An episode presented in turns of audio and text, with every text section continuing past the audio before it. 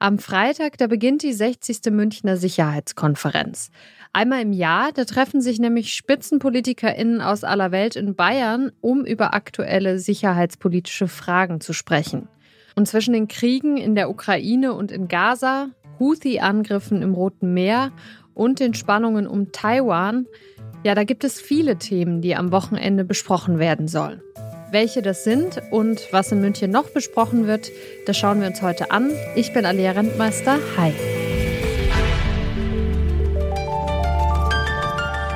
Zurück zum Thema.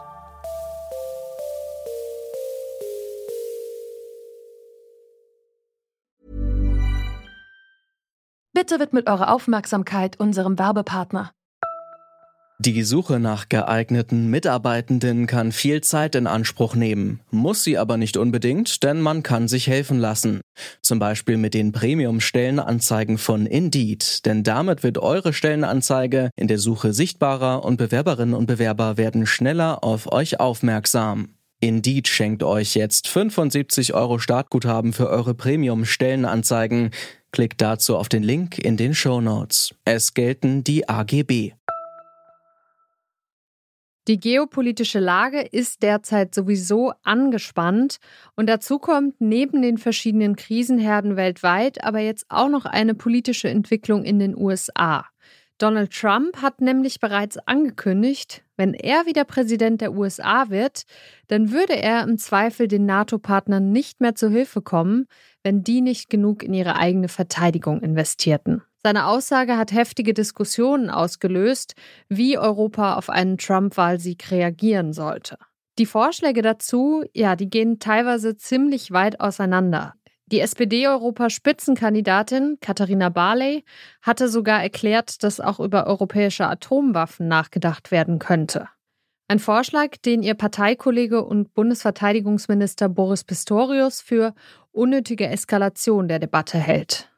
Ulrike Franke ist Sicherheitsexpertin beim European Council on Foreign Relations, einem europäischen Think Tank, und sie ist Co-Host des Podcasts Sicherheitshalber. Ich habe sie gefragt, ob sie Pistorius zustimmt. Ich würde nicht so ganz zustimmen. Also es ist richtig, dass in dieser Diskussion über eine mögliche ja, nukleare Abschreckungsfähigkeit der Europäer, da geistern viele relativ absurde Ideen durch die Diskussion. Also zum Beispiel eine EU-Bombe würde ich einordnen unter absurde Ideen, einfach deswegen, weil die EU als Organisation wird sich sicherlich keine Atombombe anschaffen. Wir haben im Übrigen in der EU auch mehrere Länder, die nicht nur wie Deutschland dem Nichtproliferationsvertrag beigetreten sind, also deswegen schon mal gar keine Atombomben sich selber beschaffen dürfen, sondern wir haben in der EU auch Länder, die dem Atomwaffenverbotsvertrag beigetreten sind oder ihn unterstützen, also die Atomwaffen generell abschaffen wollen. Insofern EU-Bombe würde ich ausschließen. Trotzdem bin ich nicht ganz bei Herrn Pistorius, wenn er sagt, die ganze Diskussion macht irgendwie keinen Sinn.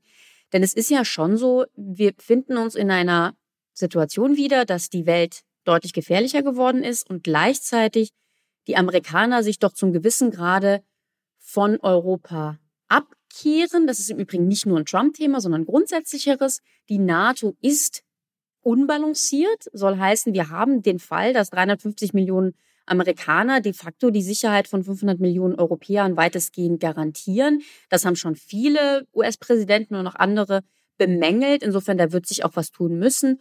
Und man kann sich zumindest eben die Frage stellen, wenn Europa denn mehr tun muss und soll und wenn Europa auch in der Lage sein soll, vielleicht unabhängig von den USA gewisse Dinge zu tun und ihr seine eigene Sicherheit zu garantieren wo stehen wir da mit der nuklearen Komponente? Das ist erstmal eine ganz offene Frage. Jetzt hat es gestern in Washington große Aufregung gegeben, und zwar um mögliche russische Pläne zur Entwicklung nuklearer Antisatellitenwaffen für die Nutzung im Weltraum.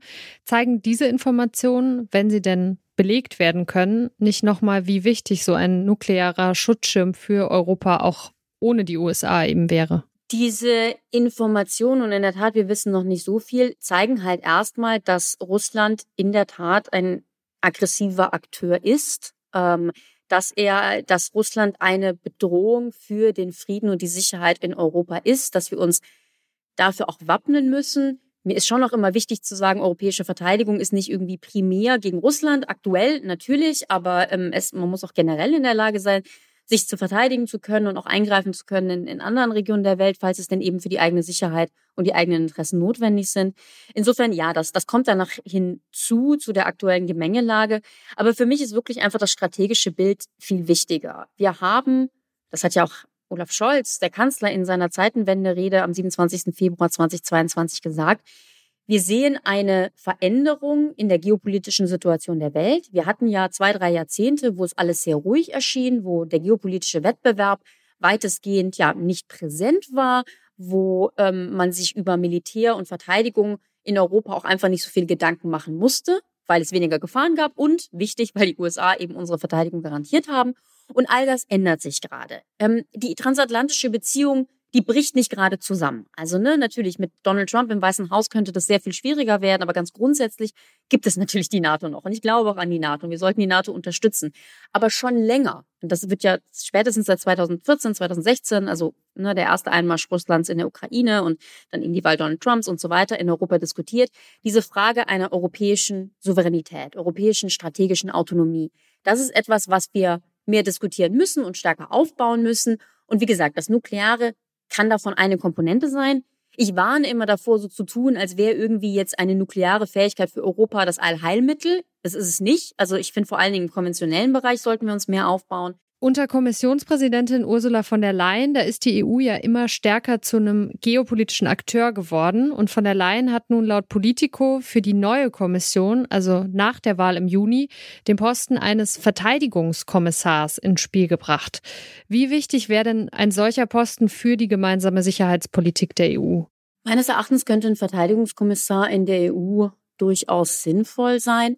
Man muss sich nur klar machen, die EU hat im Bereich Verteidigungspolitik relativ wenig Kompetenzen. Also was ich damit meine ist, da liegen einfach die meisten Entscheidungen bei den Nationalstaaten. Was ich im Übrigen auch ganz grundsätzlich als richtig erachte, weil bei Verteidigungs-, bei Militärfragen geht es ja im Extremfall immer darum, eigene Soldaten, also eigene Staatsbürger in Gefahr zu schicken, in Situationen zu schicken, in denen sie verwundet und auch getötet werden können, in denen sie auch verwunden und töten können selber. Das ist eine ganz fundamentale nationale Souveränitätsfrage. Insofern, genau, hat da die EU nur zum gewissen Grade Kompetenzen.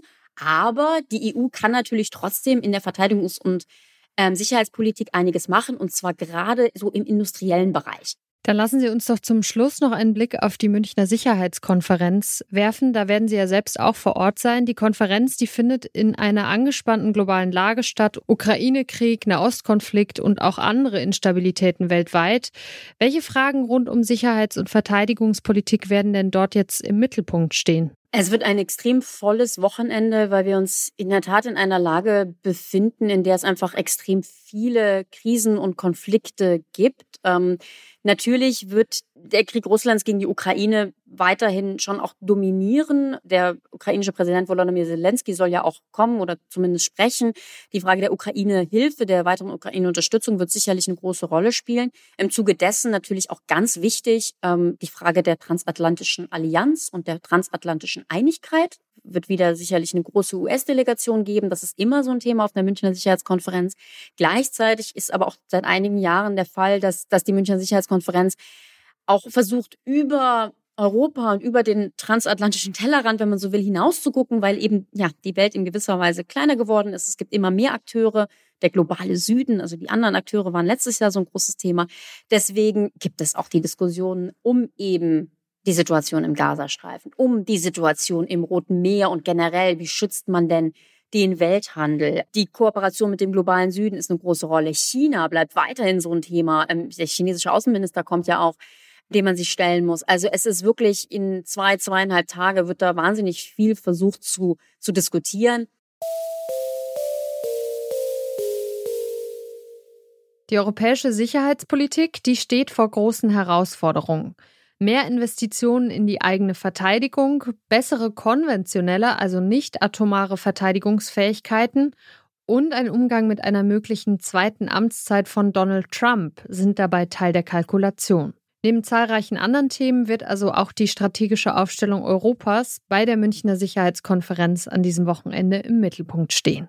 Und damit sind wir am Ende dieser Folge angelangt. Die Redaktion, die hatte Lars Feyen, produziert hat die Folge Florian Drexler und ich bin Alia Rentmeister. Ciao. Zurück zum Thema vom Podcast Radio Detektor FM.